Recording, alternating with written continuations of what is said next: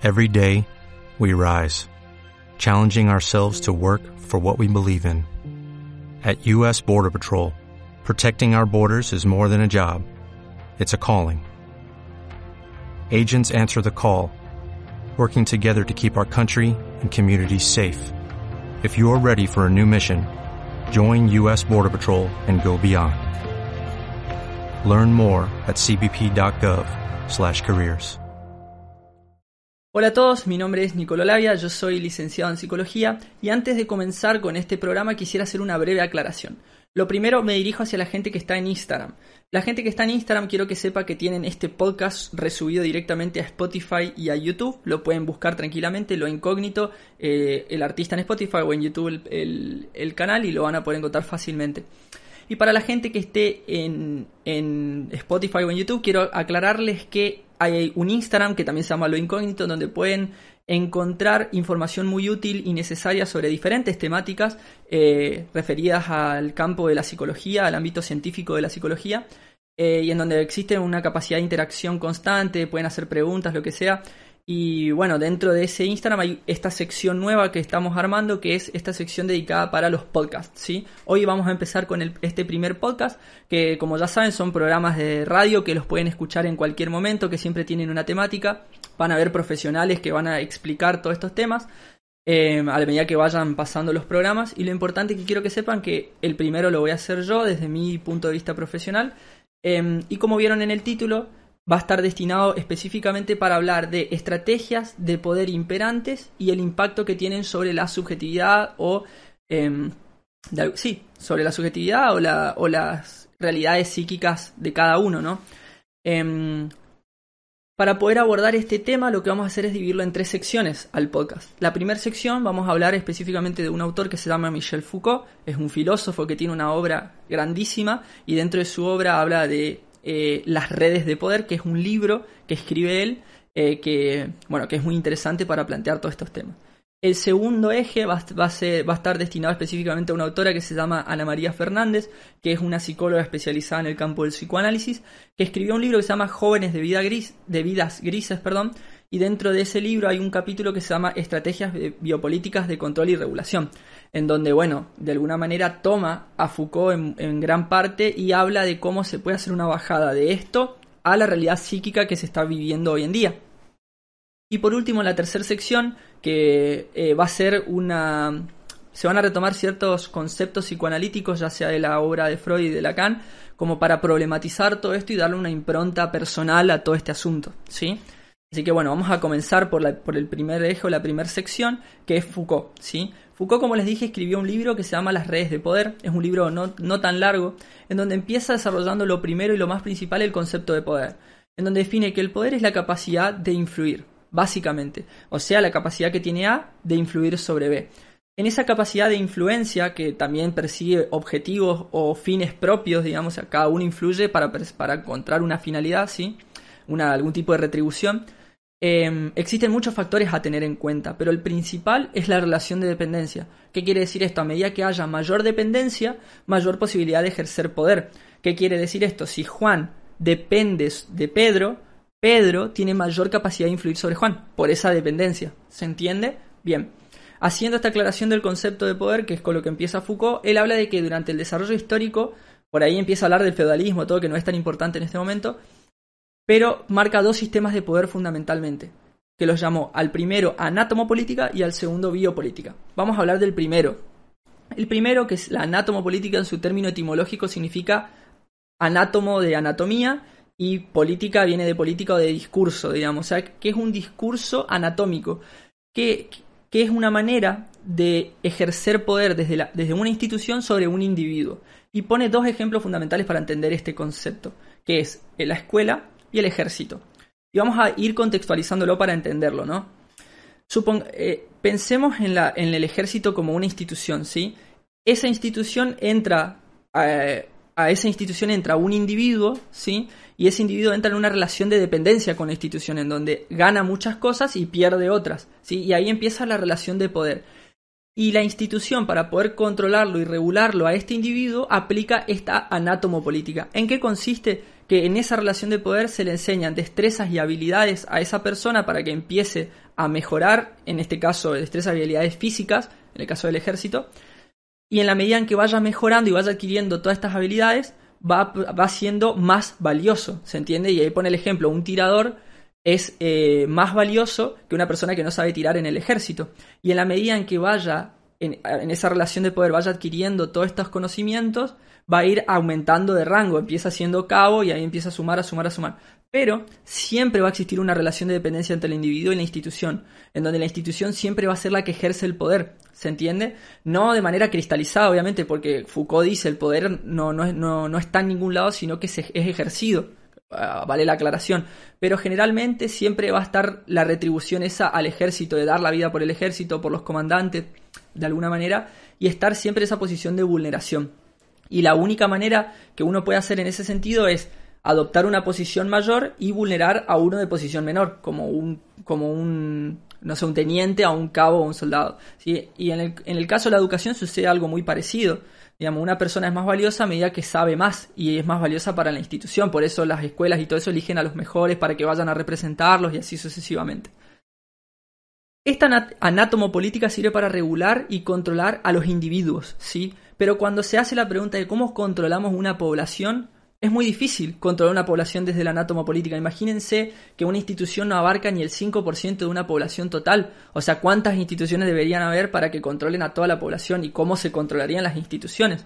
Entonces, cuando se hace esta pregunta, Foucault mete el concepto, el segundo sistema de poder, que es la biopolítica, en su término etimológico, bio de vida, de biología, y política de política o discurso. Entonces, son discursos que permiten controlar o regular la vida en sociedad.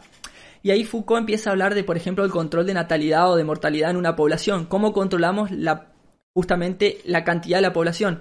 Y ahí, por ejemplo, podemos poner el ejemplo en la Argentina de una asignación monetaria para los, para como es para las personas que tienen hijos, por un lado para fomentar la calidad de vida y por otro lado para fomentar la reproducción, o sea, para que haya más población que pueda trabajar en el campo, en el, en, el territorio argentino y que se vaya fomentando el desarrollo de la población en sí. Bien, Foucault, hasta acá, primer sección, digamos. Esto es más o menos lo que él propone dentro de su gran libro que después lo pueden leer si quieren a los que les interese.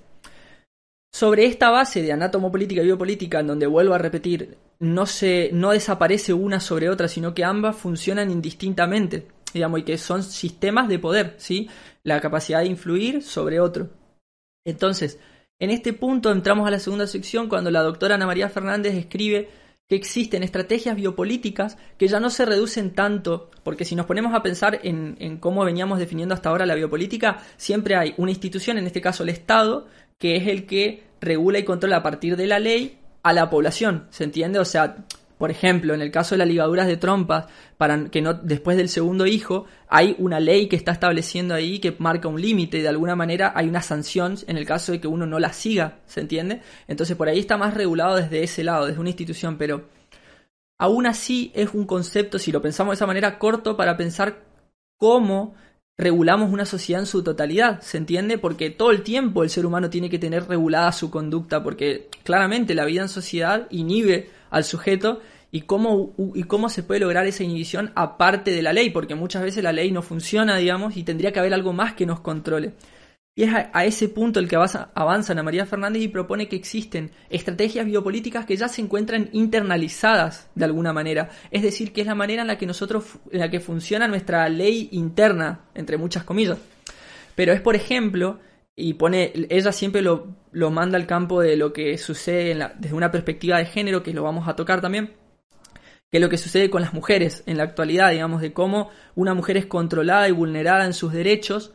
Eh, y se puede ejercer control sobre ella, digamos, a partir de estas estrategias, como por, por, ejemplo, ejemplos sociales de lo que sucede. Una mujer no puede salir a la calle a la hora que quiere, por el peligro que corre, no puede vestirse como quiere, no puede estar con las personas que quiera, digamos, porque siempre están estos estigmas, estas discriminaciones, esta vulneración, eh, abuso, violencia, digamos que, que todo el tiempo están marcando esta posición de virilidad sobre la, dependencia de la mujer de alguna, de alguna forma. Entonces todo esto ya se encuentra internalizado en cierto sentido y vulnera todo el tiempo los derechos de la mujer. Por eso decimos, no puede ni salir tranquila de su casa sin saber que nada va a suceder, con lo que comparto el 100% con Ana María Fernández. Y lo que propone de alguna manera es entender que es un sistema que no tiene ninguna base, en cierto sentido, que lo pueda sostener, digamos, sino que es solamente un discurso social, y que lo vamos a poner de esa manera, un gran discurso hegemónico que controla y regula una población, en donde todos ejercemos ese poder en algún momento y, todo, y en algún momento fuimos vulnerados. Pero el tema está acá, de eh, no caer de alguna manera en ese, en el en la creencia de que este sistema afecta a un género y no a otro, o que hay solamente un género que pueda asumir este discurso. Porque por ahí cuando nosotros escuchamos el patriarcado, ¿sí? es una palabra que hoy en día está muy estigmatizada y por muchas razones sociales termina, termina habiendo falsas eh, creencias o erróneas creencias. Así que lo que les pido por favor es que intenten sacarse el prejuicio de su cabeza y que, y que intenten escucharlo con otros oídos, ¿sí? Cuando nosotros hablamos de patriarcado hablamos de un discurso social, un discurso social que controla y regula a quién hombres y mujeres por igual, ¿se entiende? No quiero decir con esto que el impacto subjetivo que tenga en cada en la posición masculina y femenina en tanto género eh, sea distinto totalmente. Un hombre nunca va a poder saber cómo impacta sobre la mujer esta, este discurso social, eh, sin lugar a dudas y que está mucho más avasallada, pero eso no quiere decir que no haya un impacto que la mujer no pueda entender de lo que le sucede al hombre. Hago otra aclaración, cuando digo mujer o hombre estoy hablando de posiciones eh, con respecto a un género binario, no a, no a lo reduciéndome a lo biológico. Entonces llegamos a este punto de entender que el, este discurso social no, lo, no, no es, es una posición hegemónica que no se concentra en ningún lado, sino que es una manera de controlar y regular a la población que todos aceptamos eh, eh, al mismo y que nos paramos inclusive desde ese lugar. Y voy a poner algunos ejemplos. Por ejemplo, en el caso de los hombres es mucho más evidente. Un hombre no lava los platos, no cocina, no limpia, no barre, no ayuda con la casa, em, digamos, y cómo adquiere ciertos beneficios, ¿no? De, hacer que no hace las tareas domésticas, no, no, no, se, no se encarga de cocinar, por ejemplo. Em, no se me vienen algunos otros, otros ejemplos a la cabeza, pero eh, en ese sentido, bueno, en las relaciones sociales, por ejemplo, en, en, la salida a los boliches o lo que sea, digamos como también se aprovechan un poco de, de, este discurso social y actúan desde ese lado, como no me puedes decir que no, eh, mira cómo me pones, digamos, como todas estas cosas que se, que se están trabajando hoy en día y cómo uno aprovecha ese discurso social. Pero lo que no tenemos en cuenta es que también tanto el género masculino como el femenino indistintamente se, eh, en algún momento lo ocupan, digamos, y, actúan desde ese lado para ejercer poder y extraer un beneficio. Y voy a poner un ejemplo muy básico, eh, por ejemplo, que es eh, muchas veces se ve en las redes sociales por ahí de una mujer diciendo que, em, burlándose por ahí de, de, de, que otra tiene novio y aún así está con él y y que por ahí aparecen todas estas cuestiones de, cómo, se, cómo se contestan y dicen si no nos apoyamos entre nosotras, digamos, como que se puede ver. Otro ejemplo, por ejemplo, es el eh, las cuando las mujeres van a los boliches y no pagan, por ejemplo, la, la, la entrada, digamos que hay que por ahí problematizarse esta cuestión y decir eso existe porque de alguna manera el boliche como lugar está esperando tener más población femenina que masculina y todo. ¿Y por qué? Porque así trae más hombres, digamos. Y todo ese sistema está basado en todo este discurso social, de alguna manera. Y, todo lo, y todos hacemos uso de él. Lo que no quiero volver, vuelvo a, repetir para que no se malinterprete, esto no quiere decir que de alguna manera eh, el impacto sea igual. Cada impacto es distinto y, y tiene lugar en la psicopatología de cada uno. Como ya mencionamos mucho a la mujer, cómo impacta esto en el hombre. Aparecen ciertas cuestiones como el hombre no llora, eh, el hombre no demuestra sus sentimientos, el hombre si sube una foto con su novia es un gato o está ganando puntos para, para, para que después lo dejen salir. Si lo invitan a tener una relación sexual no puede decir que no. Digamos, como que hay muchas, o si practica algún tipo, tiene alguna práctica, como por ejemplo algún deporte, eh, tiene que hacer ciertas cosas para pertenecer y en donde están ahí todas esas relaciones, eh, de, esas relaciones de abuso, de violación, en el caso de, del ejercicio de algún tipo de deporte. También hay documentales en, eh, que en Netflix, por ejemplo, que en Estados Unidos pasa mucho de acceder a esas sectas en donde violan a otras personas como para pertenecer. Como que de alguna manera también es, es una manera en la que afecta también sobre la vida del hombre. Y lo que tenemos que, claramente, todo esto que es eh, una conclusión por ahí también está basado en todo esto que venimos hablando, de que es un sistema de poder, no es tanto una, una inclinación hacia alguno de los géneros, que no tiene que ver con eso, sino que controla y regula la vida en sociedad y es la manera en la que tenemos la capacidad de poder ejercer poder. Y que esta capacidad de ejercer poder también se asocia a todo un desarrollo filogenético. Filogenético es el desarrollo de la especie del ser humano. Entonces, desde que existe ser humano, por una cuestión, si nos reducimos meramente a lo primitivo, podemos observar cómo el, el hombre siempre por ahí tiene más capacidad para eh, tuvo siempre más capacidades físicas, digamos, y por eso siempre se dedicaba a la casa, a la búsqueda del alimento, a la protección del hogar, digamos, como a todas estas cuestiones que tienen que ver con la salida, de, con, con, el cuidado, pero en términos físicos, digamos, y por ahí la posición femenina, o en, el caso em, de, la, de la hembra, era más encargada del cuidado de la casa, de la contención, del cariño, del, del, del, del demostrar afectivamente, digamos, y que una vez que nos empezamos o nos introducimos a vivir en sociedad o, en la cultura, eh, esto se fue haciendo más sofisticado, dejamos estas prácticas primitivas, pero siguieron existiendo hasta hace cuánto tiempo eh, la mujer tiene, tiene la capacidad de acceder a, votar, por ejemplo, que es un derecho humano, digamos, como antes la mujer no podía votar, antes la mujer tenía muchos menos derechos, digamos, y como antes, hasta el día de hoy, una mujer cobra menos por su por el mismo trabajo que hace que un hombre, digamos, y cómo siguen existiendo y que se apoya sobre una relación primitiva y que si nos ponemos a pensar, este sistema subsiste porque si nos reducimos a lo primitivo, por ahí el, poder eh, puede, puede de alguna manera tener ese, ese efecto por ese lado, digamos. Primitivamente el hombre es, en ese sentido, tiene más esa capacidad física que la mujer y puede anteponerse ante ella, que eso es lo que sucede en una violación o en un abuso. Entonces, por ahí pensar de que esto es como una parte más primitiva y que nosotros se supone que como seres humanos estamos avanzando en ese sentido, ahí el cerebro se desarrolla, existe toda una parte que es la neocorteza, digamos, y que nos permite la capacidad del juicio, del razonamiento y poder despegarnos de estas prácticas primitivas y por ende de estos sistemas de poder o de control. Habiendo hablado un poco de todo esto, llegamos al último punto, digamos, del, del, podcast, que es por ahí el más interesante y en el que más me voy a explayar que es la cuestión de pensar cómo incide en la subjetividad de cada uno esta, estas, estas biopolíticas o estos discursos sociales. Y me parece importante acá aclarar, empezar hablando, por ejemplo, de un concepto que propone Freud. No sé, bueno, si no conocen a Freud, fue un, eh, eh, un autor que se encargó, que fue el padre del psicoanálisis, él fue el que reunió toda la información existente hasta ese, momento de cómo funcionaba la psiquis humana, despegándose un poco del plano del orgánico, de lo fisiológico, y le dio una respuesta desde el punto de vista de lo psíquico. O sea que hoy en día existe la psicología gracias a, en gran parte a la influencia que tuvo él.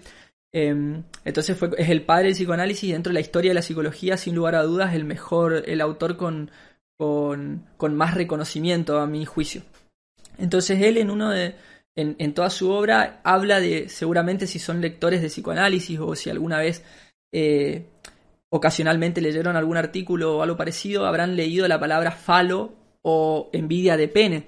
Y que siempre se encuentra este debate si Freud era machista, si, eh, si qué es esto que no existe la envidia de pene, que cómo, cómo lo vamos a plantear hoy en día, que a la mujer no le falta nada, digamos, como, o por qué aspiraría a tener un pene.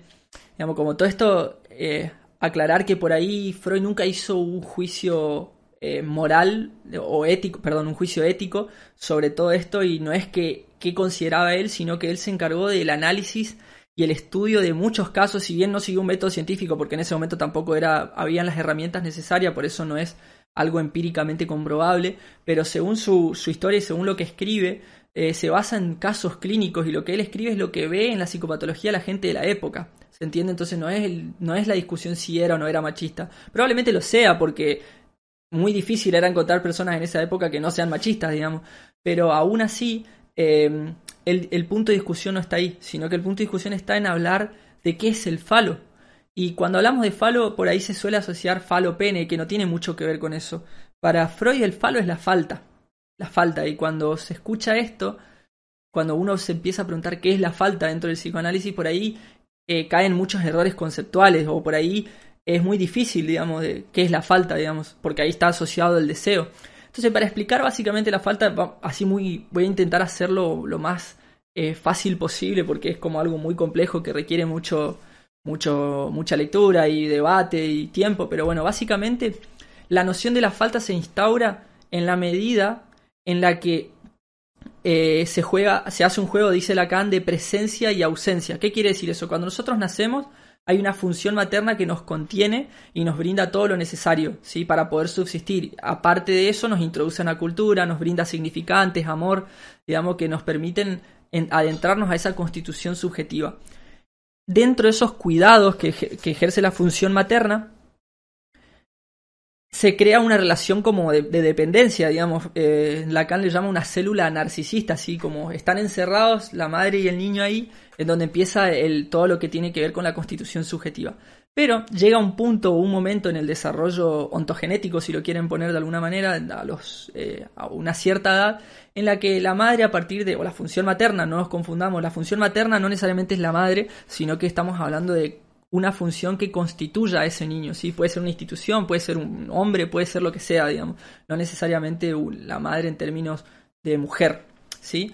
Entonces, hasta, ese, hasta acá sabemos em, que todo esto, eh, todo este cuidado en un momento empieza a cesar y en esa, en esa presencia constante el niño no reconoce la presencia.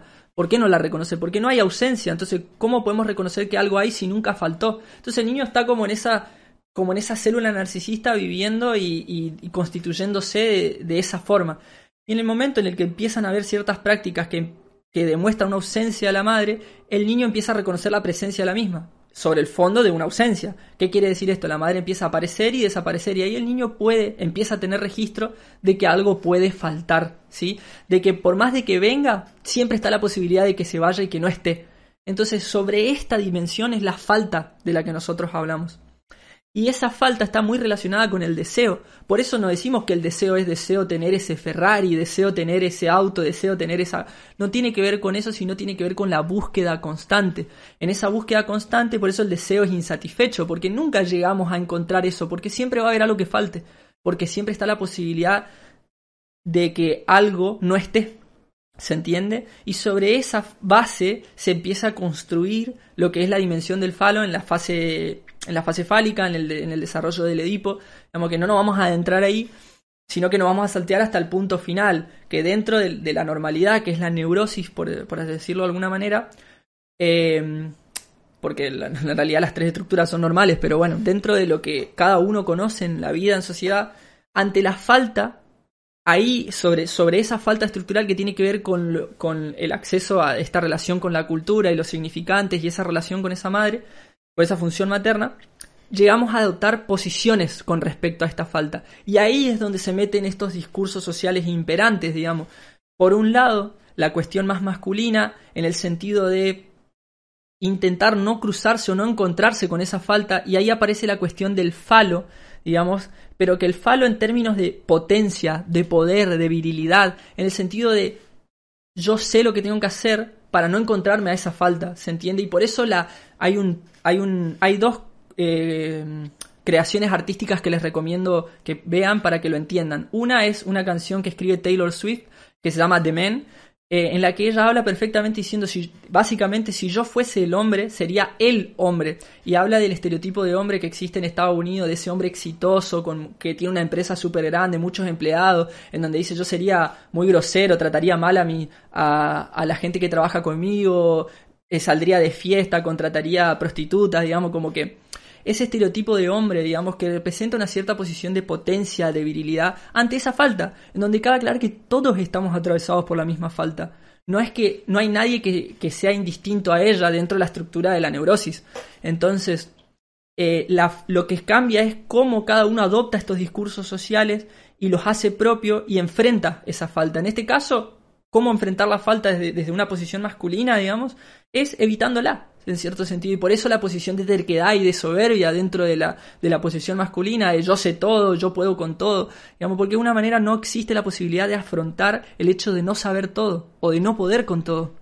Y ahí está el punto, en donde cuando la discusión está en si yo lavo los platos, vos lavas los platos, no es una cuestión de que el hombre tiene algo que hace que no lave los platos, sino que no se enfrenta ante esa, esa impotencia, que está definido así, porque en realidad no pasa nada con lavar unos platos. ¿Se entiende? Y por eso y eh, este análisis es llevarlo a cualquier situación. Y ahí uno empieza a entender esa posición, digamos, que tiene que ver con un discurso social que se reproduce todo el tiempo. ¿Se entiende? Y cómo eso nos afecta a nosotros y afecta a nuestra psicopatología, como les dije, porque un hombre que adopta esta posición después, uno al adoptar este modelo del discurso social no, no le da lugar a su subjetividad, sino que está intentando copiar un modelo, ¿se entiende? Y cuando le da espacio a la subjetividad aparece el sufrimiento, aparece la angustia, porque el, el, hombre en su subjetividad no es eso, la mujer en su subjetividad no es eso, eso es un modelo. Y cuando le, damos lugar a esa, a, a, esa subjetividad, a eso propio de cada uno, aparece la angustia, yo quiero llorar, yo quiero expresar mis sentimientos, quiero amar, quiero cuidar, pero no puedo presentarlo. ¿Se entiende? Y, cómo he juzgado uno. No le quiero ir a decir a mi amigo, a fulanito, porque fulanito me va a juzgar y me va a decir qué puto que sos. Hoy en las redes sociales se lee mucho qué trolo sos, man, cada vez que se habla de algo. Entonces uno, al ver esas cosas, como que se aparece esa inhibición y se reproduce ese discurso social. Y por eso sucede lo que sucede posteriormente. Entonces todo esto tiene implicancias psicopatológicas en la, en la vida de cada uno. Lo importante es entenderlo, entender de dónde viene y por qué adoptan esta posición masculina sobre esta falta que la tenemos todos. Todos si nos reducimos a la teoría, estamos frente a una falta que no sabemos qué hacer, porque, porque existe y no puede ser simbolizada. Nadie sabe qué poner ahí. Si alguien supiese qué tendría, qué desearía, digamos, no, no, no desearía nada y estaría completo. No habría el motor de búsqueda constante y hagan la prueba. Quiero este iPhone nuevo, el iPhone 10, me compro el iPhone 10. ¿Cuánto tardo en querer el iPhone 11? ¿Cuánto tardo en querer otra cosa? ¿Cuánto tardo en querer la Mac? ¿Cuánto tardo en querer el Samsung? ¿Cuánto tardo? Siempre, siempre estamos buscando constantemente porque es insatisfecho y porque es la falta misma. Y lo mismo se lo puede pensar desde una posición femenina, digamos, desde una posición femenina en el sentido de, eh, como es pensar el hecho de que en realidad hay una frase que, que propone Freud acá que es muy buena, que, que, él dice, la, la, posición femenina eh, dentro de la histeria, porque haciendo como una breve aclaración, la histeria se asocia a la posición femenina y la neurosis obsesiva como estructuras a la posición masculina. Esto no necesariamente así, Freud pone muchos ejemplos de mujeres con una neurosis obsesiva y hombres con, con síntomas histéricos, pero no importa, generalmente o socialmente por ahí entran en estos estándares, aunque no hay que caer en ellos. Pero con, con respecto o en relación a la falta, se puede observar en la posición femenina una posición totalmente distinta.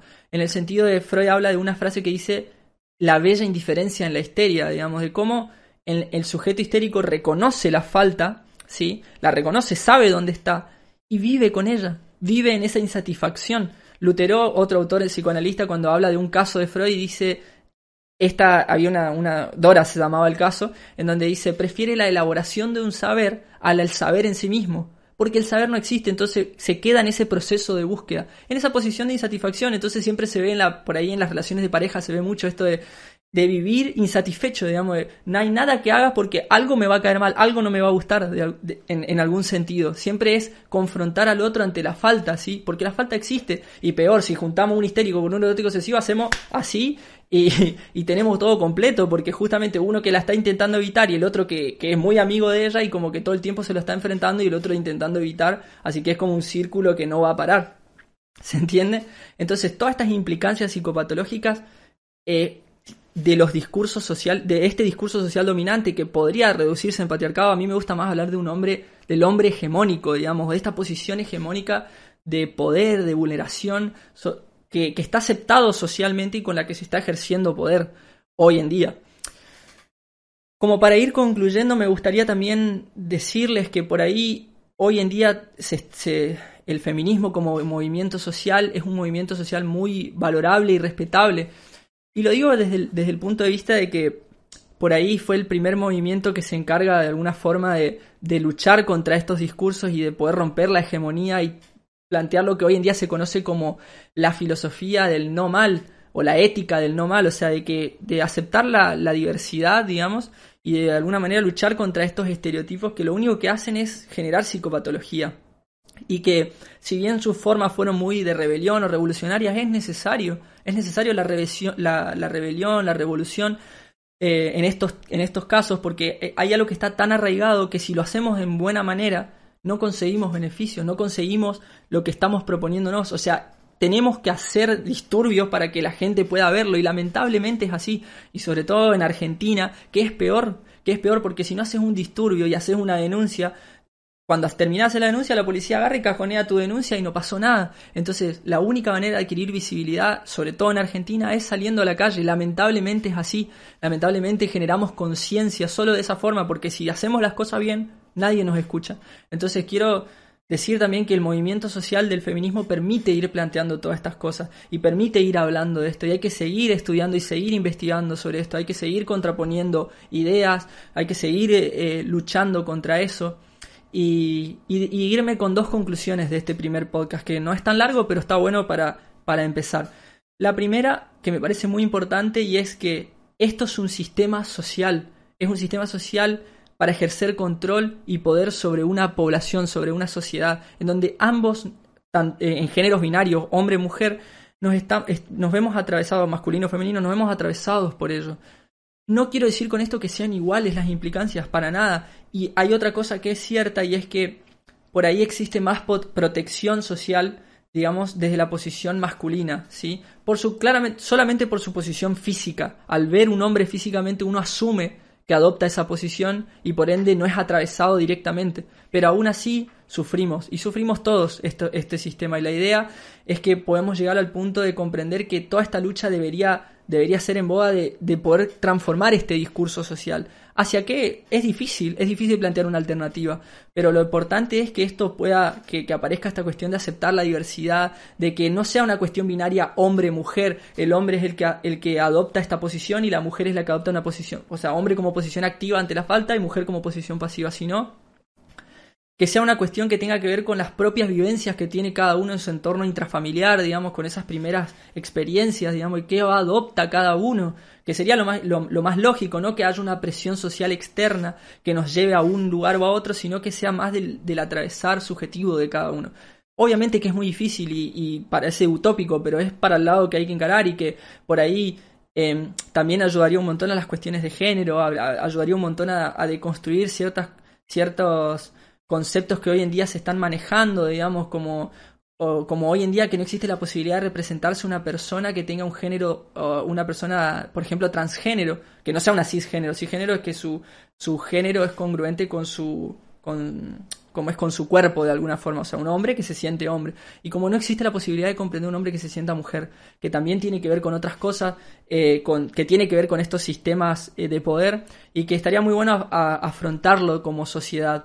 Digamos, entonces, por un lado esto es un sistema de poder predominante que afecta a indiferentemente al el género, al sujeto, que genera psicopatologías, digamos, y que, eh, y que de alguna manera tiene sus implicancias. Y por otro lado, como segundo, aclarar que, que la lucha que tiene cada uno que hacer contra esto, obviamente siempre tiene que ver con experiencia personal, individual, que es respetable la historia que tenga cada uno y que cada género tiene su particularidad en esto. No es la misma manera en la que están afectados cada uno. Si bien cada uno es afectado, cada uno lo afronta de una manera distinta. Entonces, irnos con estas dos reflexiones me parece muy importante de este primer, eh, de este primer programa. Espero que les haya gustado un montón, que los haya hecho reflexionar un poco sobre esto, saben que tienen los comentarios de Instagram eh, o de YouTube para poder hacer cualquier tipo de comentario positivo, negativo, de crítica, no hay problema siempre que sea desde el respeto, desde autores, desde evidencia, que podamos seguir problematizando esto porque claramente no eh, tanto el poder como el conocimiento no están concentrados, sino que cada uno lo va adquiriendo en la medida en que se va adentrando aún más en cada temática y todos podemos aportar para todo esto. Así que nada, les mando un saludo a todos, muchas gracias por ver este primer eh, programa y los espero en el próximo. Puede, los próximos programas pueden ser, pueden oscilar entre estas temáticas. Implicancias eh, eh, en, la subjetividad a partir de la hipoacusia. Digamos, hipoacusia es lo mal llamado sordomudo de hoy en día. Como que no, el concepto sordomudo está mal aplicado. Es hipoacusia, la, disminución en la capacidad auditiva. Entonces, por ahí, hablar un poco de, de la hipoacusia, hablar de las personas trans también, que, y por ejemplo el estigma la discriminación en personas trans, eh, como otro tema muy importante, el estrés y el burnout eh, dentro del campo laboral, digamos, como son temáticas por ahí que las tenemos pensadas para seguir trayendo los próximos programas o en los comentarios nos pueden recomendar cualquier otro. Como les dije, yo soy Nicolo Labia y me, y me pareció un honor estar acá con ustedes y espero verlos en el próximo programa. Hasta la próxima.